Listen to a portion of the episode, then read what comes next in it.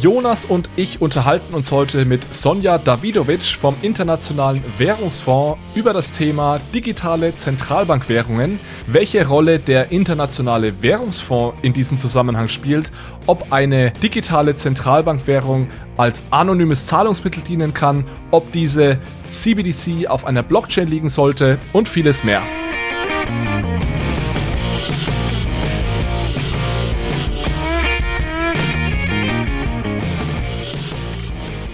Hallo zusammen und herzlich willkommen zu einer neuen Episode von Bitcoin, Fiat und Rock'n'Roll. Hier geht es um digitale Währungen, um unser aktuelles Geldsystem und um die großen Fragen rund um das Thema Geld. Wir haben heute hier eine internationale Runde, aber trotzdem auf Deutsch. Äh, was das genau bedeutet, dass das Geheimnis lüftet Jonas gleich, der heute mit mir hier ist. Und äh, es, wir haben noch eine besondere Situation heute, denn wir haben einmal eine Gästin heute hier in der Runde. Und warum betone ich das so? Weil das leider bisher sehr selten der Fall war und weil es generell leider sehr, sehr wenig äh, Frauen im Crypto-Space noch gibt. Und wir freuen uns deswegen heute besonders, dass wir, äh, wie gesagt, eine, eine Gästin hier in der Runde haben. Ich will auch gar nicht so lange um den heißen Brei reden und übergebe äh, direkt das Mikro mal an Jonas für ja, die Vorstellung unseres Gastes heute. Ja, danke Alex. Wir haben heute Sonja Davidovic zu Gast. Und zwar arbeitet Sonja bereits seit über, drei, äh, seit über elf Jahren für den Internationalen Währungsfonds IWF in Washington und beschäftigt sich dort als Digital Expert on Transformative Technologies sehr intensiv mit ja, digitalen Zentralbankwährungen, CBDCs und eben auch der Distributed Ledger Technologie an sich. Sonja, wir freuen uns wirklich sehr, dass du den Weg zu uns gefunden hast und dass du heute bei uns hier im Podcast bist. Vielen lieben Dank für die Einladung. Ich bin auch sehr erfreut, dass ich heute äh, mit dabei bin. Und nur ein kleiner Haftungsausschluss. Äh, dies heute wird meine Meinung sein, nicht die Meinung des äh, IWF-Managements oder Vorstands. Alles klar. Ganz wichtig. Du, Sonja, eine Frage mal zum Start. Äh, sitzt du eigentlich gerade in den USA oder bist du, bist du in Europa? Äh, ich bin momentan in den USA, in Washington, D.C. Okay, also ha habe ich nicht gelogen, als ich gesagt habe, wir sind wirklich international unterwegs heute. Genau, genau. Passt schon. Gut, und womit wollen wir heute mit Sonja sprechen? Wir sprechen vor allem über digitale Zentralbankwährungen. Ähm, warum? Weil einfach Sonja mit ihrem Team wirklich sehr, sehr viel an, zu CBDC forscht. Ähm, der IWF auch, hat auch einige, meiner Meinung nach, sehr, sehr gute Paper zu CBDCs veröffentlicht. Die verlinken wir auch sehr, sehr gerne in den Show Notes. Und deswegen, ähm, ja, gehen wir auch direkt ins Thema rein. Und zwar würde mich als Einstieg interessieren, Sonja, welche Rolle denn der IWF bei CBDCs ähm, spielt. Weil die, die Hörer mag es vielleicht irritieren, dass wir ja mit jemandem über CBDCs sprechen, der nicht von der Zentralbank kommt. Das heißt, die am Ende nicht wirklich implementiert in der Währungszone. Deswegen wäre das, denke ich, sehr interessant. Ja, klar. Also beim IWF äh, geht es ausschließlich darum, ähm, also nicht ausschließlich, sondern in erster Linie äh, Forschung zu betreiben. Das heißt, äh, durch unsere Forschungsprojekte äh, zu Schlussfolgerungen zu kommen, die den Mitgliedstaaten des IWFs äh, hilfreich sein könnten. Und dabei geht es um äh, makroökonomische, meistens nur makroökonomische Auswirkungen von CBDC. Aber in dem Paper, das ich mit ein paar Kollegen veröffentlicht habe letztes Jahr, äh, im Sommer letzten Jahres, ging es, äh, ging es auch wirklich um, ums Detail, um Einzelheiten, wie man halt so eine CBDC ähm, ausstellen kann, dass sie bestimmte äh, Probleme oder bestimmte, oder bestimmte Dinge mit äh, in, ins Design einfließen lässt. Äh, und das war eher so äh, als eine Art richtungsweisende Information für Mitgliedstaaten, damit, die, damit sie sich orientieren kann, was man bei so einer CBDC alles beachten muss. Äh, zum Weiteren äh, beschäftigt sich der IWF damit, äh, Staaten bei der Umsetzung von Projekten zu unterstützen durch unsere Technical Assistance, also äh, technischen Support und das, äh, äh, ja, also Unterstützung der Mitgliedstaaten.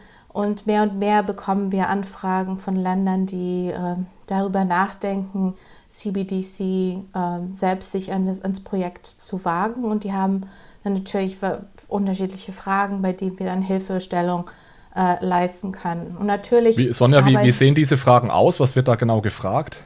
Ähm, ja, also es geht wirklich um alles, äh, um grundlegende Fragen wie zum Beispiel, brauche ich überhaupt eine CBDC? Äh, oder kann ich meine, meine, mein Problem oder meine Herausforderungen mit anderen, durch andere Mittel lösen? Oder, oder zum Beispiel konkret dann, äh, wie kann ich äh, Cybersicherheit sicherstellen? Was sind so die Risiken, die ich mit beachten muss, wenn ich an, an, einem CBDC-Projekt arbeite? Also es ist wirklich unterschiedlich von Land zu Land, je nachdem, in welchem Stadium sich das Land äh, befindet. Also es ist wirklich ein ganz weites Spektrum von äh, brauchen wir die mhm. CBDC überhaupt oder können wir andere äh, Lösungen einsetzen oder bis zu Fragen ähm, von Einzelheiten, Details, wie kann ich äh, sicherstellen, dass mein System ähm, sicher ist, also Cybersicherheit garantiert. Und sind das dann eher kleinere Zentralbanken oder kommt da auch die FED und die EZB zu euch und lässt sich helfen? Ja, also äh, ich kann jetzt keine konkreten Angaben machen zu welche, welche Länder das im, im Genauen sind. Aber wir da sind natürlich offen für, äh, also je, alle unsere Mitgliedstaaten haben die Möglichkeit, sich an den IWF zu wenden mit bestimmten Fragestellungen oder Problemstellungen und, und wir versuchen dann, soweit es geht, äh, mit unserer Expertise äh, die Länder zu beraten, ihnen zu helfen und in bestimmte äh, Richtlinien aufzuzeigen. Natürlich bleibt die Entscheidung, ob man eine CBDC ähm, ausstellen soll oder nicht oder ob man sie überhaupt braucht, ganz allein ähm, dem Land überlassen. Also wir können nicht die Entscheidung übernehmen für das Land. Das macht natürlich auch Sinn weil wir eher äh, der Berater sind in dem Prozess, der dem Land dann nur hilft, aushilft, sozusagen, wenn man sich dann für die CBDC entschieden hat, äh, wie man das Projekt auf die Beine stellt und was man, was man für Dinge äh, beachten muss, äh, wenn man sich für das Projekt entschlossen hat. Ihr seid ja im Rahmen eurer Forschungsaktivitäten und auch dem Austausch mit, mit anderen Zentralbanken ja wirklich mit sehr, sehr vielen Zentralbanken auch, äh, auch in Kontakt. Es gab ja jetzt erst vor ein paar Wochen wieder die Studie, der, die jährliche Studie der BITS, die eben gesagt hat, dass aktuell knapp über zwischen 10 und 15 Prozent der Zentralbanken auch konkret äh, wirklich CBDCs bauen, also wirklich jetzt schon, schon weit sind, ein System haben, was jetzt auch im Prototypstadium vielleicht getestet wird. Ähm, was wäre denn deine Einschätzung, wer hier bei CBDCs als Vorreiter ähm, gilt? Also wer ist hier wirklich an vorderster Front? Unterwegs? Ja, also, also muss äh, bei der Geschichte muss man zwischen Retail und Wholesale unterscheiden. Also für in dem Retail-Bereich äh, sind es natürlich die, äh, die üblichen Verdächtigen, sage ich mal, äh, China, Schweden, aber auch die kleineren Entwicklungs- und Schwellenländer wie die Bahamas, äh, äh, die ECCU oder Uruguay. Ähm, was viele nicht wissen, ist Uruguay eines der vielen, äh, der ersten Länder, das ein Pilotprojekt abgeschlossen hat. Äh, und das sind natürlich äh, alles interessante ähm, Entwicklungen. Und wichtig dabei ist, nicht nur äh, auf die Beweggründe zu achten, die Motivation, weil jedes, jedes Land hat seine eigenen Beweggründe für eine CBDC, sondern einfach nur, um zu gucken, äh, ob man Daten oder Lessons learned erhalten kann aus diesen Projekten, aus diesen Pilotprojekten Eins davon ist ja natürlich jetzt schon live, wie die Bahamas. Äh, und was man daraus äh, quasi lernen kann, um das eigene Projekt dann zu bereichern und so Stolpersteine im Voraus aus dem Weg zu räumen und Fehler zu vermeiden, äh, die man eben anhand dieser Daten oder dieser Erkenntnisse mit einbeziehen kann. Und manche Erkenntnisse gewinnt man einfach nur bei der praktischen Umsetzung. Und das, das ist einfach super wertvoll und man sollte halt mit allen Ländern, egal ob, ob, sie jetzt Entwicklungs- oder Schwellenland sind und was die äh, Hintergründe sind, äh, sich in Verbindung setzen und versuchen zu erschließen, äh, was so die ersten Einsichten sind und daraus halt quasi für sein eigenes Land oder für die eigene Situation abzuleiten, äh, inwiefern, äh, inwiefern das Problem oder die Erkenntnisse, Erkenntnisse, die das Land gewonnen hat, inwiefern sie sich auf das auf das eigene Land beziehen. Das, das, heißt, du würdest dann auch sagen, dass selbst wenn man jetzt so ein kleines Land mit, mit den Bahamas hat, mit knapp, ich glaube, 70.000 Einwohnern, dass man selbst da als große Zentralbank auch durchaus mal anklopfen ähm, sollte und sich da auch mal ein bisschen inspirieren lassen sollte, ähm, was jetzt mögliche vielleicht Probleme auch sind, die aufgetreten sind, oder? Also daraus ja, zu lernen. Ich, ich denke schon. Also man sollte also wirklich einen offenen, offenen Blick haben für, für diese Entwicklung, äh, weil ich meine, äh, diese Projekte, die jetzt live existieren, also ich meine, abgesehen Pilotprojekte sind natürlich, generieren natürlich auch genug Daten, aber die Projekte, die schon live sind, das sind für mich die interessantesten, weil man dann wirklich äh, Daten bekommen kann. Und äh, es sind ja jetzt schon ein paar Monate, seitdem Bahamas live sind, seit, seit Oktober. Und äh, ja, man kann äh, anhand der Daten zum Beispiel sehen, ähm, inwiefern ähm, inwiefern die, die CBDC als Zahlungsmittel benutzt wird, wie häufig, wie oft, für welche Verwendungszwecke und so weiter. Ich finde, das sind so allgemeingültige ähm, Aussagen oder, oder Informationen, die man, die man durchaus, äh, die durchaus zu Erkenntnissen führen kann. Und ich meine, vielleicht kann man nicht äh, eins zu eins alles äh, gebrauchen, also alle diese Datenerkenntnisse, aber ich denke, es ist schon wichtig, ähm, sich ein, ein, ein, Bild zu schaffen von dem, was äh, Länder, die, die es schon umgesetzt haben, äh, was sie mit was, was so die, die äh, Realitäten sind ähm, in, in dieser praktischen Umsetzung. Ich finde das äh, e extrem wichtig und man sollte da wirklich einen offenen, offenen Blick behalten. Ich glaube, die, äh, die kleineren Schwellenländer ähm, haben da wirklich äh, so, ja, so eine Art Leapfrogging, wie wir das äh, wie wir das so nennen, erreicht. Und ähm, also ich würde als, äh, wenn ich Entscheidungsträger wäre in einer größeren äh, Zentralbank der Indust Industrienation, ich würde dem ganz offen gegenüberstehen und sagen, okay, lass uns doch mal gucken, äh, was wir da für Erkenntnisse für uns persönlich, also für unseren Kontext gewinnen können. Das finde ich wirklich eine sehr gute Einstellung und da habe ich persönlich zumindest das Gefühl, wenn ich mit Zentralbankern rede, dass das nicht, leider nicht überall so gesehen ähm, wird, vor allem auch in größeren Zentralbanken. Aber ich, ich sehe es ähnlich. Also ich glaube, die Bahamas, man hat jetzt dadurch den riesen Vorteil, dass man da halt wirklich Daten hat. Ich weiß jetzt nicht, inwiefern die zur Verfügung stehen, vermutlich eben auch nicht, nicht so einfach, um die einfach mal empirisch auszuwerten, aber man hat zumindest die Möglichkeit, jetzt nicht nur anhand von Modellen, die dann eher theoretisch sind, äh, Ableitungen zu treffen für den Finanzsektor aufs Zahlungsverhalten, für die Wirtschaft, sondern kann kann sich wirklich anschauen, wie das auf den Bahamas ist. Natürlich, Bahamas sind natürlich ganz anderes auch vom Use Case als jetzt vielleicht die, die Eurozone mit vielen Inseln, finanzieller Inklusion etc. Aber Klar. ich gebe dir da recht, ähm, dass man da auch wirklich gute Implikationen und Einsicht noch ableiten kann. Ja, es gibt so bestimmte Daten, die vielleicht interessant wären. Vielleicht nicht alles äh, alle Daten. Man muss dann, natürlich die richtigen Fragen stellen und die richtigen Daten sammeln. Ne? Also ich meine, Wahrscheinlich wird es für Europa oder für die EU weniger wichtig sein, äh, wie jetzt die, das Zahlungsverhalten auf den äh, äh, abgelegenen Inseln ist. Aber vielleicht ist es interessant zu wissen, wie diese,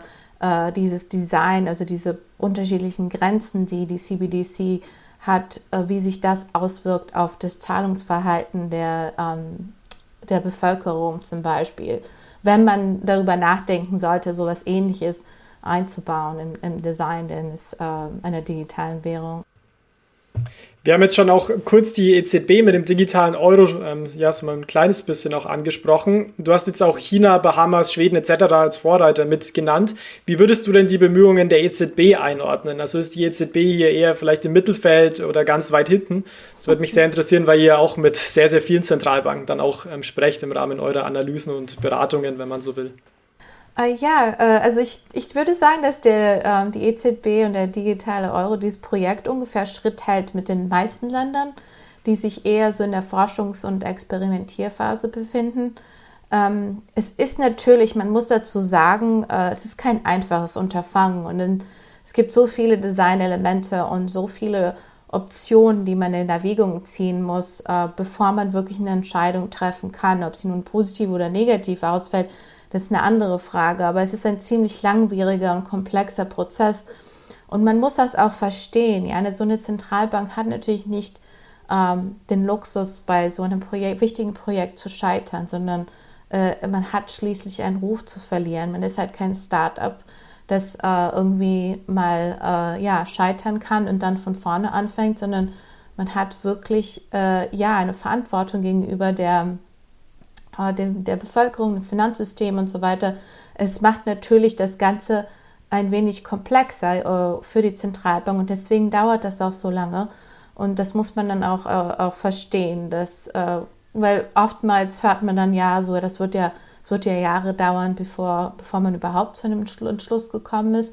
Aber ich denke, ähm, es macht schon Sinn, sich die Zeit zu nehmen.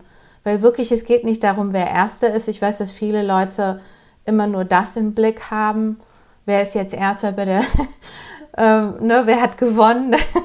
so eine Art mhm. Konkurrenzkampf, was ich natürlich äh, äh, weniger wichtig finde, als dass man es äh, richtig macht. Es muss auch, ähm, man muss auch versuchen, ähm, das an, die, an, diesen, an den Kontext des Landes oder der, der Zahlungsunion anzupassen. Also man kann jetzt nicht einfach äh, was von anderen übernehmen und das eins für eins so äh, übersetzen oder äh, ableiten, sondern man muss sich dann wirklich die Zeit nehmen und, und um zu gucken, ob das überhaupt für den Kontext Sinn macht.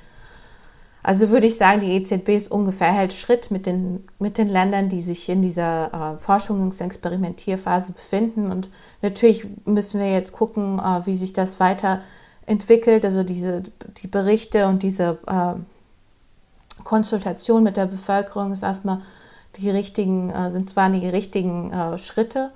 Und äh, jetzt muss man sich quasi ans An äh, Eingemachte machen, sozusagen. Und, ähm, und dann, ja, ne, wie man sagt, der Teufel ist immer im Detail, um zu gucken, ähm, wie man die Details oder die Design-Elemente ähm, aufstellen kann für den Euro, dass sie auch Sinn machen für den Euro-Kontext, äh, also für die EU insgesamt. Ja, ja, Sonja, ich sehe das ehrlich gesagt genauso wie du. Und mir gefällt auch der Ansatz der EZB, dass das sehr stark über die Anwendungsfälle oder die Szenarien argumentiert wird. Wofür könnten wir denn so einen digitalen Euro bei uns jetzt in der Eurozone genau gebrauchen? Welche Probleme wollen wir damit lösen? Und du hast ganz am Anfang gesagt, dass das so grundlegende Fragen sind, die dir, die euch auch an euch auch gerichtet werden von euren Mitgliedern. Ich finde das aber vor allem im, im Fall von einer CBDC im aktuell die, die komplizierteste Frage eigentlich. Wofür brauchen wir genau die CBDC? Und ich weiß, da würde mich mal deine Meinung interessieren, jetzt vielleicht auf den europäischen Kontext bezogen. Warum könnte die EZB eine CBDC brauchen?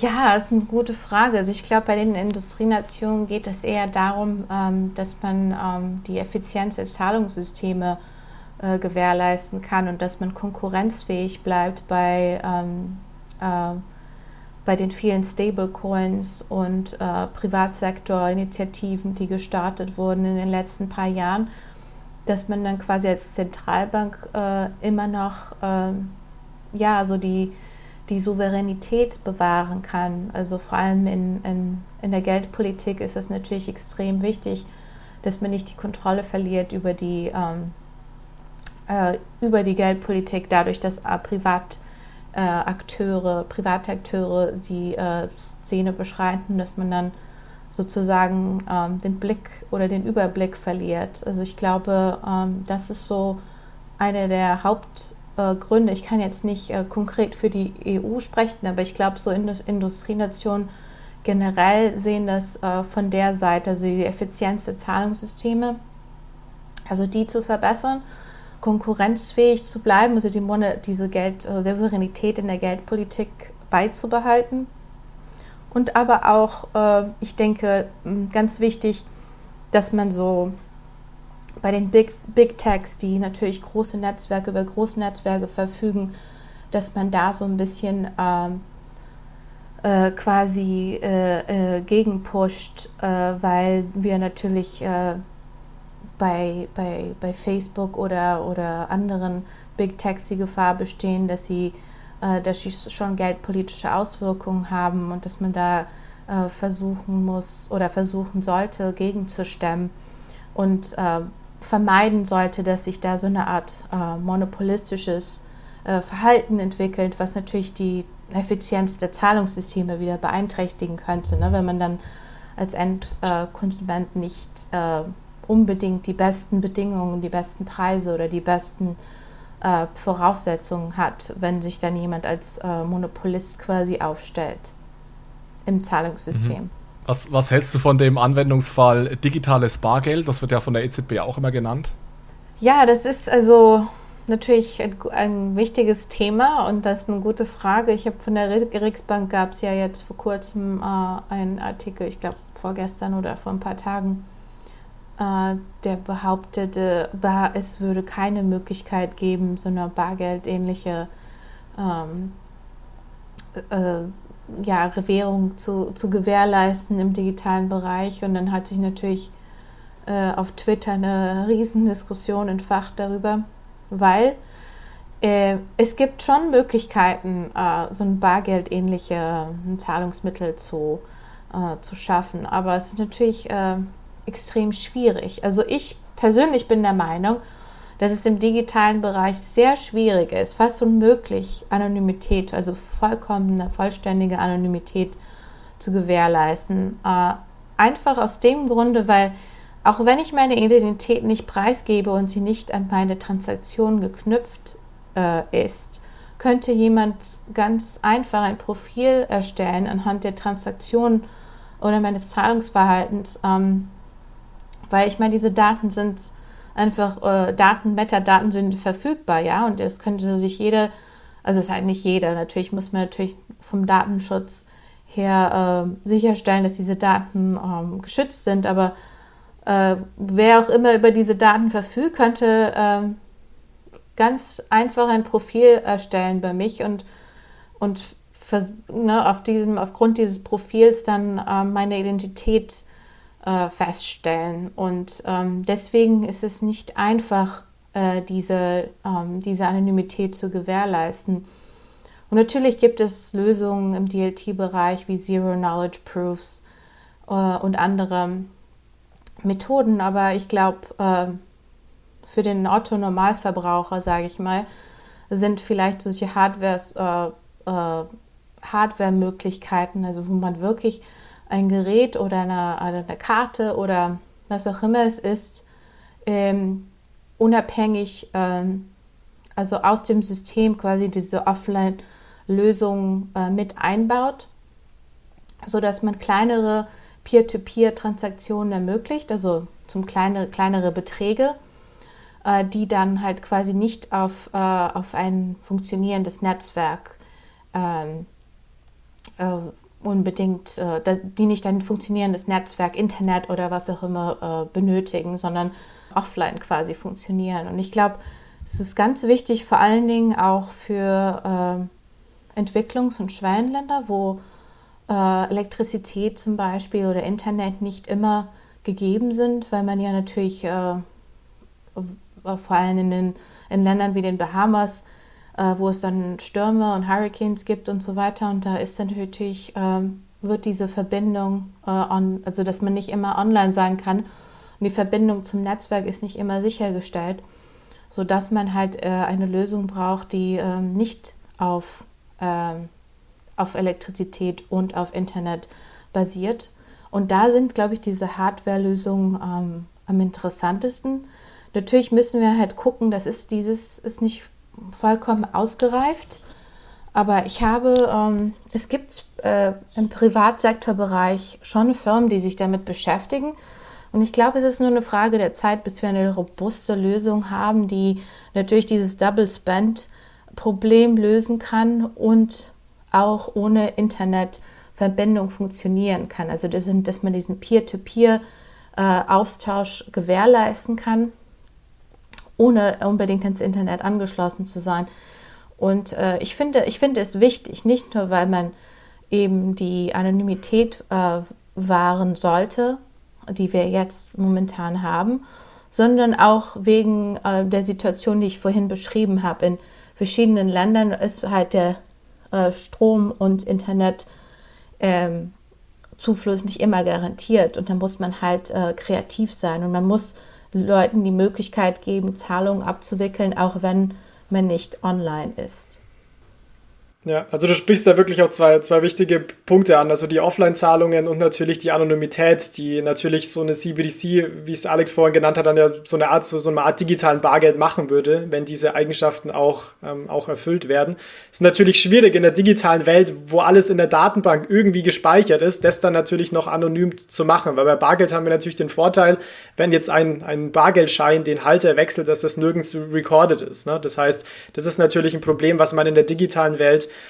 ähm, ja im Endeffekt adressieren ist, muss, was auch wirklich nicht so leicht ist. Was ich in dem Kontext sehr interessant fand, war, dass ich glaube letzte Woche war es, die, die Bank of Canada drei ähm, oder hat drei Universitäten beauftragt, die praktisch alle mal so ein konkretes Framework für ein CBD-System aufzeigen sollten in einem Proof of Art, Proof of Concept ähm, was eben so eine Art digitales Bargeld ist, weil das so ein bisschen der Use Case für Kanada ist. Das heißt, sowohl Offline-Lösungen und Anonymität spielen da eine große Rolle.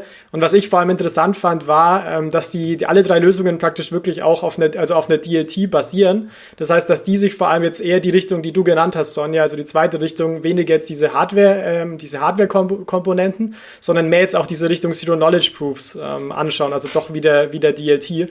Also ich bin hier wirklich sehr, sehr gespannt, wie sich da die Diskussion weiterentwickelt, weil das definitiv beides eine Art von Lösungen sind und die sicher alle Vor- und Nachteile haben und wahrscheinlich auch noch nicht 100% marktreif sind, aber doch ein sehr, sehr wichtiges Problem tackeln, nämlich Privacy. Und als letzten Punkt noch, man hat ja auch in der EZB-Konsultation gesehen, dass Privacy für die Europäer zumindest sehr, sehr wichtig ist. Also knapp 40 ähm, Prozent der Befragten in der Konsultation haben ja gesagt, wir wollen Privacy in der CBDC haben. Und jetzt liegt es im Endeffekt in Händen der Zentralbank, das dann, dann umzusetzen. Ja, ja, nee, du hast vollkommen recht. Also ich fand, ich bin auch super gespannt, ähm, wie das mit der Bank of äh, Canada ähm, äh, Geschichte äh, weiterläuft, weil ich meine, das sind jetzt äh, konkrete Lösungsvorschläge, die man dann auch alle testen muss und dann muss es auch äh, funktionieren ne, und umsetzbar sein. Äh, ich, wir haben uns mit der, mit der Bank of Canada ähm, ausgetauscht über, über diese also nicht jetzt über diese drei konkreten Lösungsvorschläge, sondern im Voraus, weil wir in-house an einem Projekt gearbeitet haben und es ist schon ziemlich interessant, also wie weit man da, wie weit man da gekommen ist, ne? also in dieser, ähm, in dieser äh, Forschungsphase, wo man halt wirklich ergründen will, was am besten funktioniert, weil es ist nicht so einfach. Ne? Man muss natürlich verschiedene Komponenten da sicherstellen. Also erstmal muss es robust sein und sicher sein. Also Cyber, äh, Cybersicherheit ist ganz wichtig in diesem, äh, in diesem Kontext. Und dann muss es auch natürlich, man muss dieses Double Spend-Problem äh, lösen äh, und, und natürlich dann auch äh, versuchen, die Daten also irgendwie separat zu separieren oder äh, außen vor zu lassen oder irgendwie so zu managen, dass man, dass man halt nicht, ähm, ja, dass man diese Daten nicht so preisgibt oder dass sie nicht ähm, zu hacken sind über, über verschiedene, verschiedene Möglichkeiten, die es da gibt. Aber ja, natürlich ist Anonymität, es ist halt eine Frage, interessante Frage, weil es ist nicht für jeden, äh, jeden nicht jeder hat die gleiche Präferenz. Ja, zum Beispiel in, ähm, ich glaube, die ähm, Bank für internationalen Zahlungsausgleich hat interessante Forschungsprojekte äh, in diesem Bereich, die sich anguckt, wie halt die Anonymität-Präferenzen sind bei unterschiedlichen, ähm, in, in, in, unterschiedlichen Regionen und Ländern. Und da sieht man natürlich auch Unterschiede, ne? zum Beispiel im asiatischen Raum, wo es dann ähm, die Anonymität oder die, äh, also die Privacy, also Privat, äh, diese Privatsphäre nicht so eine Rolle spielt. Und in anderen äh, Regionen, wie zum Beispiel in der, in der EU, wo es dann, äh, wie du schon meintest, äh, eher eine größere Rolle spielt. Auch in der Unterschied zwischen den Geschlechtern, dass Frauen zum Beispiel mehr auf äh, Anonymität achten als, als, als Männer. Das fand ich auch ziemlich interessant. Ja, ich glaube, diese Forschung ist extrem wichtig, damit man auch, ähm, ja, damit man das so in das Design der CBDC mit einbeziehen kann. man kann halt keine generellen Aussagen machen, weil jedes Land auch kulturell unterschiedlich ist und das mit einbezogen werden muss. Ne? Ansonsten riskiert man halt, dass diese, dieses Zahlungsmittel nicht angenommen wird und die Leute es nicht benutzen. Und dann, ne, dann hat man das quasi alles umsonst gemacht, sozusagen. Ja, ich finde auch, dass, ich finde vor allem, dass die Europäer, ich, okay, ich kann jetzt, glaube ich, nur für die Deutschen sprechen, teilweise für die Schweizer, dass die ein sehr schizophrenes äh, Verhältnis zur Anonymität haben. Weil da wird dann oft im Laden mit Bargeld bezahlt, weil man auf keinen Fall will, dass, äh, dass die Bank weiß, was man eingekauft hat. Und als zweites hält man dann die Payback-Karte hin, ja, wo dann wirklich jeder einzelne Einkauf getrackt wird. Ja. Genauso auch der Umgang mit dem Smartphone. Ja, wir zahlen beim Bäcker mit Bargeld und äh, machen ein Foto und posten es auf Facebook plus irgendwie Geotagging oder so ähnlich. Ja, also das ist ja, irgendwie, ja, ja. Finde ich schwierig. Und was ich da auch noch schwierig finde, dem, Entschuldigung, ich wollte nicht. Nee, nee, kein Problem. Hast vollkommen recht. Ich glaube, das geht, führt da auf diese Digital uh, Literacy zurück, ne? dass man auch ähm, so Grundwissen haben muss über, äh, über Daten äh, und wie diese Daten benutzt werden können. Äh, ne? Weil viele Leute denken vielleicht nicht unbedingt drüber nach. Ne? Und wenn man das in den Industrienationen äh, sieht, wie zum Beispiel die Schweiz, wie du schon meintest, dann fragt man sich natürlich, wie ist das denn in kleineren Entwicklungs- und Schwellenländern, ne, wo die Leute weniger, äh, vielleicht weniger ausgebildet sind oder weniger Wissen haben über den ähm, Missbrauch von Daten eventuell. Und das ist ein sehr, sehr wichtiges Thema. Also wirklich diese Bewandtheit in, ähm, in Finanzsachen und, äh, und überhaupt digitalen, ähm, ähm im digitalen Bereich. Ja, und, und ein, ein letzter Aspekt, der, den ich noch wichtig finde bei der Anonymitätsdiskussion, ist immer, was, was bedeutet Anonymität oder wenn man dann vor allem, wenn man von Privatsphäre spricht, was bedeutet das eigentlich? Weil ich kann ja anonym gegenüber Dritten sein oder das ist ja meistens der Fall, dass Sonja, wenn ich dir Geld überweise, dass Jonas davon nichts mitbekommt. Ähm, aber es gibt ja auch sowas wie Anonymität gegenüber dem Zahlungsdienstleister. Also ich möchte nicht, dass meine Bank weiß, wenn ich dir Geld überweise zum Beispiel. Das ist ja nochmal was völlig anderes. Oder dann eben irgendwann auch mal die, die Zentralbank. Und ich glaube, das ist jetzt langsam der nächste Schritt, den wir gehen müssen in den Diskussionen, wie genau wir das definieren und dann, wie du gerade schon gesagt hast, wie, wie wir das umsetzen. Weil mein Gefühl ist, dass die EZB das auch extrem unterschätzt hat, als sie so lapidar in ihrem Papier letzten Oktober von digitalem Bargeld gesprochen haben, dass sie da äh, irgendwie schaffen wollen, weil davon sind sie, glaube ich, äh, relativ weit entfernt, wenn man das äh, eng definiert, was sie mit digitalem Bargeld meinen. Ja, ja es ist natürlich schwierig, weil, ähm, wie gesagt, also ich hatte ja, ähm, ich hatte ja ganz zu Anfang gesagt, dass ich nicht daran glaube, dass man äh, vollkommene Anonymität gewährleisten kann im digitalen Bereich. Es ist wirklich sehr schwierig.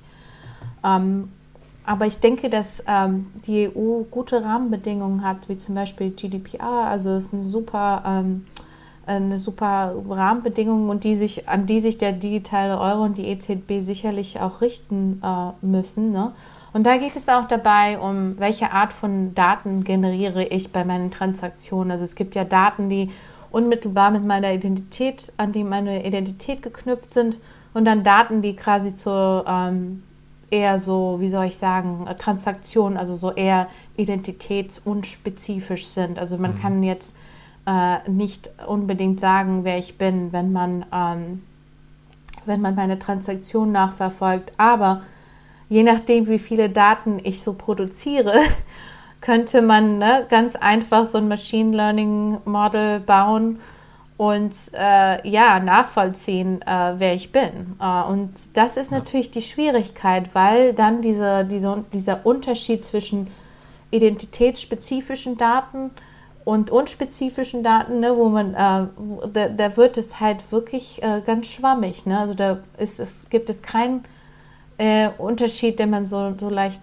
ähm, definieren kann. Ne? Weil je mehr Daten wir produzieren, desto, desto eher können wir, ähm, kann man etwas über unsere Identität, über unser Profil äh, aussagen. Und da wird es natürlich schwierig, die Grenze zu ziehen, weil ich glaube, bei der äh, bei den EU-Datenrichtlinien ging es ja darum, ne, diese, Grenz, äh, diese Grenze zu ähm, ziehen zwischen diesen spezifischen Daten, die man auf eine Identität zurückbeziehen kann, und solchen, die, die eher nicht äh, so spezifisch sind. Aber wie gesagt, ne, es wird, der Unterschied ist äh, nicht mehr leicht zu erkennen. Lass uns doch noch ähm, über einen weiteren Aspekt äh, reden, auf den ich gerne ähm, heute eingehen würde. Und zwar haben wir es schon ein bisschen adressiert, und zwar ist das die technologische Basis. Das heißt, du hast es, ähm, Sonja, in deinen Ausführungen schon ein bisschen beim Anonymitätsgedanken auch gesagt. Man kann natürlich eine Blockchain an sich auf einer zentralisierten Datenbank, äh, konventionellen Datenbank aufsetzen oder auf einer verteilten Datenbank, also Distributed Ledger oder ähm, Blockchain-like, wo man zum Beispiel dann auch Zero-Knowledge-Proofs etc. damit mit nutzen kann. Meine Frage an dich wäre jetzt, wie wäre denn deine, deine Präferenz? Wenn du jetzt ähm, die Entscheidungsmacht in einer Zentralbank hättest, würdest du persönlich eine, eine verteilte Datenbank, also eine Art DLT verwenden oder würdest du sagen, nee, ähm, lieber eine, eine Art konventionelle, zentralisierte Datenbank? Ja, das gefällt mir gut, dieses Beispiel. Wenn ich Gouverneurin von der Zentralbank ja, wäre. Ich wollte gerade sagen, Governor Davidovic, was ist Ihre Meinung dazu? Genau, genau. Wer weiß, vielleicht eines Tages. Ich ja. Spaß. ähm, also ich glaube, es ist super wichtig, dass man ähm, die Entscheidung für die Techn Technologie, die man benutzen will, oder die technische Lösung, die man einsetzen will, nicht im Voraus äh, beschließen sollte. Es geht, es, natürlich gab's, gibt es dann immer noch so eine Art Hype, was DLT angeht und, und jeder will äh, irgendwie eine DLT-basierte Lösung ein, äh, ausprobieren und äh, implementieren. Und dann hat man natürlich auch äh, Unternehmen, die ihr Produkt verkaufen wollen. Und dann ist es schließlich äh, sehr einfach, dass man so in diese Falle fällt, äh, wo man sagt, okay, DLT wird alle meine Probleme lösen. Für mich ist es wichtig, eher, eher man sich die Frage stellt, sollte man über ähm, so eine DLT oder eine Zentralinfrastruktur gehen, sich erst die Frage stellen sollte, was sind, was ist das Problem, das ich versuchen will zu lösen? Also erstmal die Problemstellung. Und nachdem man die Problemstellung hat und diese Beweggründe erschlossen hat, kann man erst die Bedingungen und die Anforderungen formulieren, die eine Technologie oder eine technische Lösung ähm, sicher, sicherstellen soll. Ja? Und in, ich, ich denke, dass viele Länder sich ähm, ähm, vielleicht haben mitreißen äh, lassen ein wenig, aber es ist wichtig zu verstehen, dass äh, es geht nicht darum, welche Technologie man aus, äh, letztendlich einsetzt, sondern passt diese Technologie zu dem Problem, äh, das ich lösen will? Entspricht das meinen Anforderungen und mein, den Bedingungen, die ich habe? Ja, also ich glaube, das ist das Wichtigere, die, die wichtigere Frage, weil ähm, wir wollen natürlich vermeiden, dass, dass Länder Entscheidungen treffen, voreilige Entscheidungen, äh, die dann nachher ähm, sehr teuer sein können von ähm, nicht nur, wenn man irgendwie das System umbauen muss, sondern auch ähm, im Sinne von, hat man die Kapazitäten, die Ressourcen, um so eine neue Technologie wie DLT umzusetzen. Ne? Weil das ist nicht immer, ist nicht immer gegeben in allen Ländern. Ja? Also ich meine, man sieht ja, dass, ähm, dass viele Zentralbanken Jahre sich mit dem Thema auseinandersetzen und versuchen, alles zu erschließen. Und dann auf der anderen Seite hat man Länder, die bereitwillig schon DLT, sich für DLT entschlossen haben uh, und vielleicht erst im Nachhinein dann erkennen werden, dass, dass es da bei der Umsetzung ein bisschen hapern könnte oder dass es Schwierigkeiten gibt, die man so im Voraus irgendwie nicht äh, im Blick hatte. Also da gebe ich dir auch recht, dass man wirklich vom Problem denken soll. Und das ist, denke ich, auch was, was uns die ganzen Entwicklungen rund um DLT die letzten, weiß ich nicht, fünf Jahre gezeigt haben, dass eine Blockchain wirklich nicht alle Probleme löst. Also ich meine, sie ist dezentral, sie ist dadurch auch einfach per Definition auch ineffizienter ähm, an sich, je nach Use Case. Deswegen finde ich das wirklich sehr gut von, von hier zu denken. Und was ich halt auch sehr gut und auch sehr interessant finde, ist, wenn man sich jetzt gerade auch die, die Riksbank dann anschaut oder hoffentlich auch die EZB, ist einfach wirklich, dass man einfach beides mal testet. Also ich persönlich plädiere auch weniger dafür, dass man sagt von vornherein es muss irgendwie DLT sein. Ähm, für mich ist es nur so eine Art fairer Wettbewerb. Also dass man einfach sagt, man hat hier zwei Alternativen man guckt sich einfach an, mit wie kann man die Ziele, mit welcher Alternative kann man die besser erreichen, welche performt vielleicht besser, wo ist Datenschutz besser möglich. Und deswegen finde ich so ein, so ähm, Vergleich finde ich immer ganz spannend und das ist ja auch was, was wir jetzt gerade bei dem angedachten Prototyping in den Industrieländern auch, auch sehen, würde ich sagen. Okay, Oder bald super. hoffentlich sehen werden. Ja. Was nicht zu sagen ist, dass man nicht, äh, sich mit der Technologie nicht auseinandersetzen sollte oder äh, da experimentieren sollte. Man, man müsste aufgeschlossen bleiben und äh, verschiedene Dinge ausprobieren.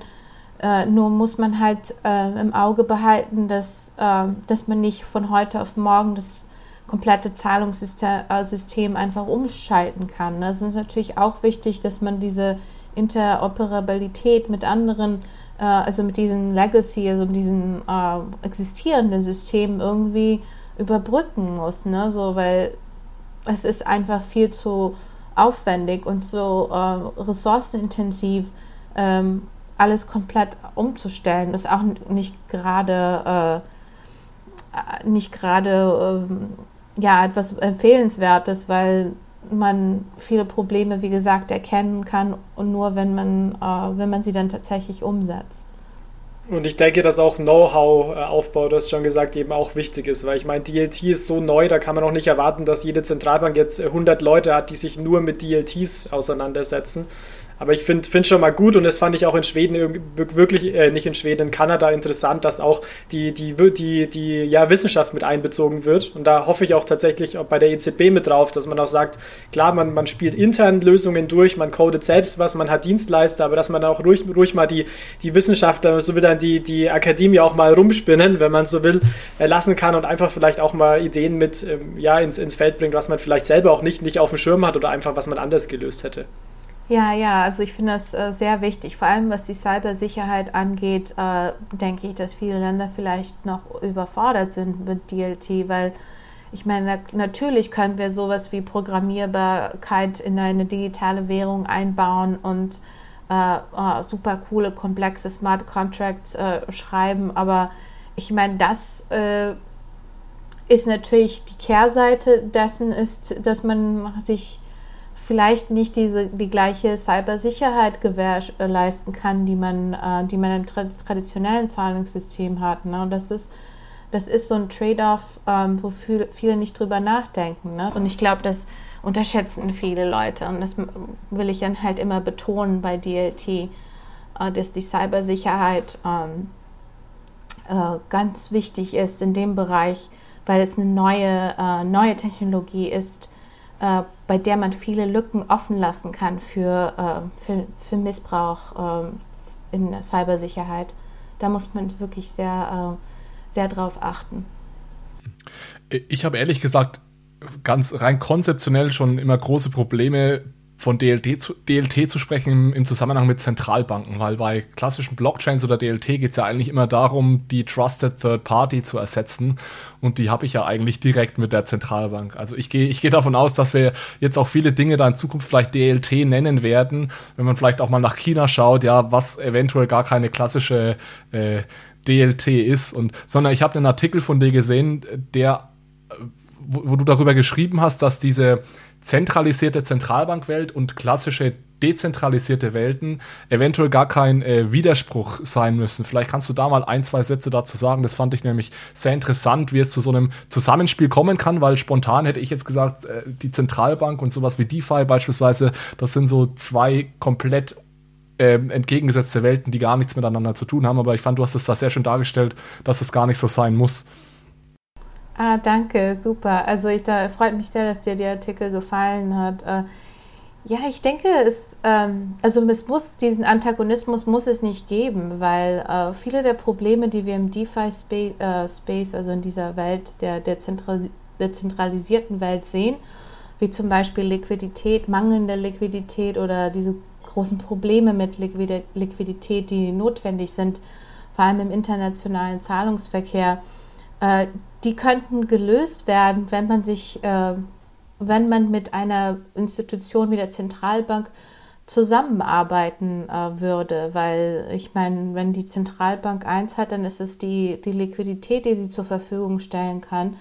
Ich hatte ja von diesen On-Chain Reserves gesprochen, also Reserven der Zentralbank, die quasi auf, ähm, auf einer DLT, ähm, also auf einer DLT basieren dass man die diesem dezentralisierten, also den DApps und den dezentralisierten Bereich zur Verfügung stellt.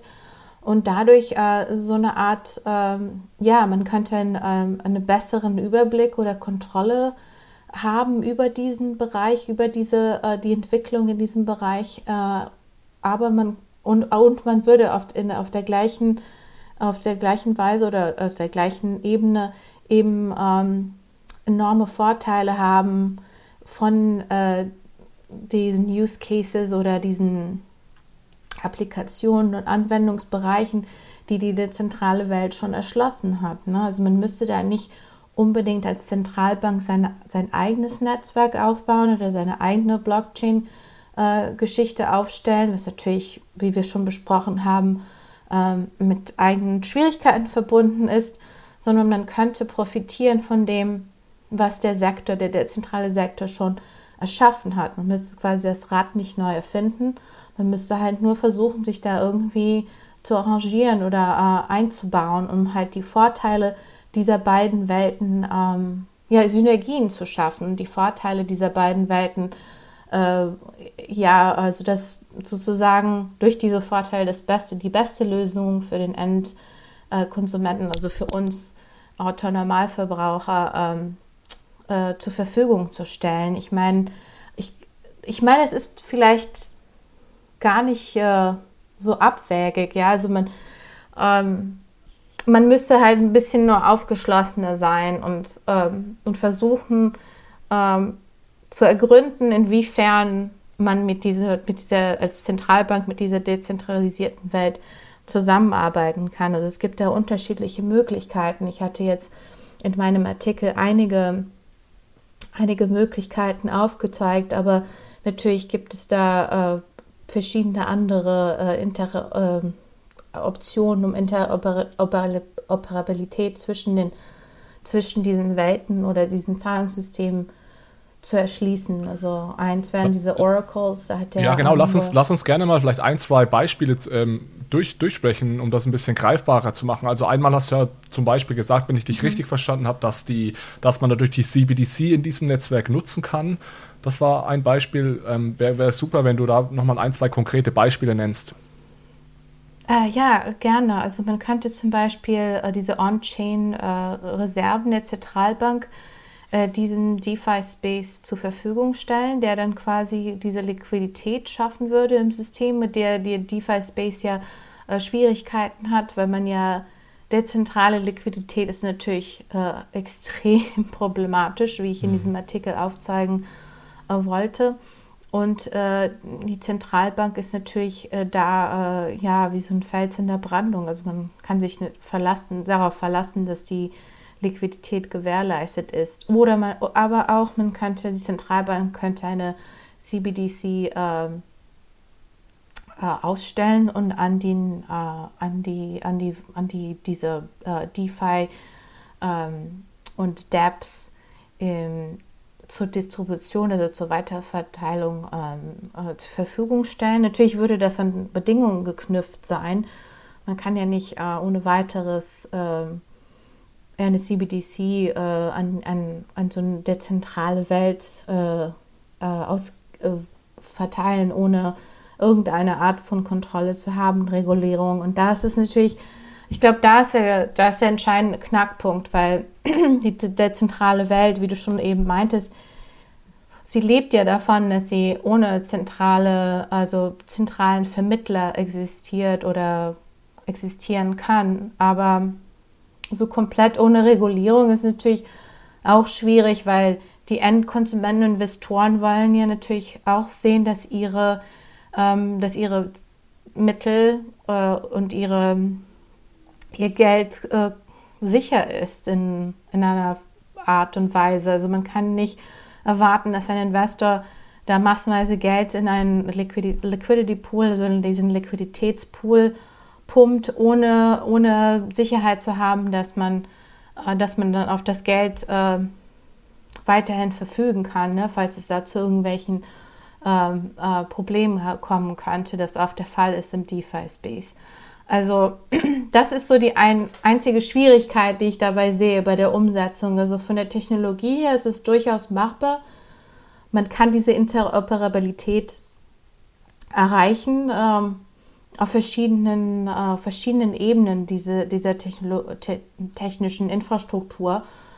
Und äh, ich hatte da Oracles genannt, über die man das abwickeln kann. Das ist so diese Midware, also der, der mittlere, die mittlere Ebene des, der, der Infrastruktur. Dann gibt es noch die Prot Protokollebene und so weiter. Aber ähm, das größere Problem sehe ich eher darin, dass man, ja, dass beide Seiten äh, offen sein müssten für, ja, für DeFi-Space und mehr Regulierung und für Zentralbanken, dass man sich halt, ähm, ja, dass man sich wagt, dass man sich an so eine, so eine dezentrale Welt wagt, oh, ohne, ohne Vorurteile oder, oder ohne zu denken, ja, das ist natürlich äh, nicht, ähm, äh, nicht in unserem Interesse oder wir können damit, wir können damit nur schwer umgehen. Aber mhm. ich denke, es ist noch wir sind nur in der Anfangsphase dieser ganzen Untersuchung oder Forschung. Man müsste da noch ein bisschen mehr, ähm, dran arbeiten, um zu gucken, inwiefern man das so strukturieren kann, diese Zusammenarbeit, dass beide Seiten irgendwie das Gefühl haben, okay, ich, ich, ich bekomme jetzt das Beste, das Gelbe vom Ei sozusagen aus dieser Kooperation. Und das Wichtigste vor allen Dingen, dass wir den, den Investoren und den End, äh, Endverbrauchern halt äh, das Beste bieten können, das beste Produkt, das am sichersten und am effizientesten ist. Das sollte so, glaube ich, für jeden äh, klar sein, dass, wo, wo, wobei es eigentlich geht bei dieser Zusammenarbeit. Es geht nicht um die Konkurrenz zentral versus de dezentral, sondern eher, was ist so die beste Lösung äh, für den Endverbraucher und wie können wir das ähm, auf die Beine stellen, sodass wir beide, also dass beide Seiten ähm, Synergien schaffen können und nicht das Rad neu entwickeln, äh, erfinden müssen, sondern von dem profitieren, was, was schon da ist. Und ähm, ja, so, so, ich sag mal, diesen, äh, diesen gemeinsamen Nenner suchen. Das ist noch so, ähm, so ein Bereich, wo wir, wo wir noch viel Arbeit machen müssen, diesen gemeinsamen Nenner zu definieren und genau zu erklären, äh, wie man diese Kooperation ähm, auf die Beine stellen kann. Ich denke, das ist ein wirklich schönes äh, Schlusswort auch für diesen, diesen technologischen Vergleich DLT und CLT. Und ich glaube, Sonja, also das ist wirklich es ist sehr, sehr gut, was, was du sagst und passt auch sehr gut zu dem Podcast, weil wir eben auch so immer ein bisschen appellieren, dass jetzt nicht die, die klassischen Ökonomen, die sich gegen Blockchain stellen und sagen, das ist äh, Spielgeld oder das ist alles ein Scam und dann natürlich auch die Kryptojünger, die dann sagen, naja, Fiat ist einfach äh, an sich schlecht, dass einfach diese beiden Parteien einfach im Endeffekt zusammen an Lösungen äh, arbeiten sollten, müssen, die dann eben auch im Endeffekt zu, ähm, ja, zu, eine, zu einer Pareto-Verbesserung in dem Sinne führen, dass es einfach ein Ergebnis für eine Gesellschaft ist, was einfach, einfach einfach besser ist. Genau. Vielleicht im Anbedacht der, der Zeit noch eine Abschlussfrage. Und zwar ähm, wandern wir jetzt oder reisen wir jetzt mal kurz in das Jahr 2030 und wir stellen uns vor, dass du ähm, weiter noch in den USA in Washington bist und ich ähm, immer noch im wunderschönen Deutschland sitze und ich will dir jetzt äh, Geld senden, sagen wir einfach mal 100 ähm, Euro. Mhm. Und, jetzt sei mal, sei mal nicht ja. so knausrig, Jonas. 100 Euro nur. In, Wer weiß, was ich bis dahin arbeite, vielleicht ja, auch mehr. Du weißt, wie viel, wie viel 100 Euro in 2030 wert sind, ja. Die Inflation und so, also häng da mal genau, noch eine Null ja. ran. Gut, dann sagen wir vielleicht 0,1 Bitcoin, was auch immer das bis 2030 wert ist. Aber nicht den Bitcoin an sich will ich versenden, sondern das ist wichtig, ich will es in Euro versenden.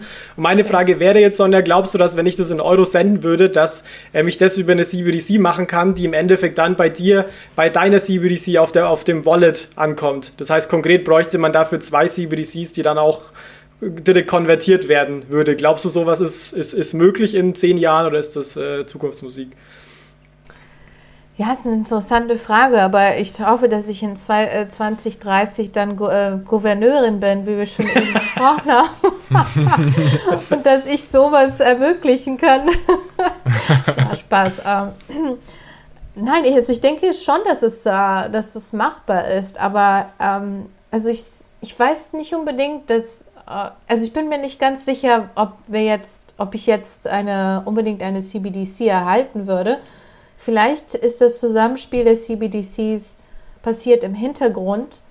Also die, äh, dass die Konvertierung von einer CBDC in die andere, sag ich mal jetzt, äh, du schickst mir das Geld in Euro, also äh, digitalen Euro und ich erhalte das hier als äh, digitalen Dollar. Also ich glaube, dass diese, diese Konversion eher im Hintergrund passiert und dass ich eventuell ähm, die Möglichkeit haben werde, ähm, mir das Geld in welcher Währung auch immer auszahlen lassen zu können. Also nicht unbedingt CBDC, sondern vielleicht äh, ne, ein Stablecoin oder so. Ähm, und das geht natürlich darauf zurück, wo was, was ich eben angesprochen hatte, von diesem Zusammenspiel zwischen den beiden, weil für mich ganz wichtig ist, dass ähm, CBDC, also diese Konvertierung, äh, Konversion im Hintergrund passieren kann, zum Beispiel äh, und dass die Zentralbanken das richtige Ökosystem schaffen, dass andere Zahlungsanbieter äh, und Stablecoin, äh, Stablecoins äh,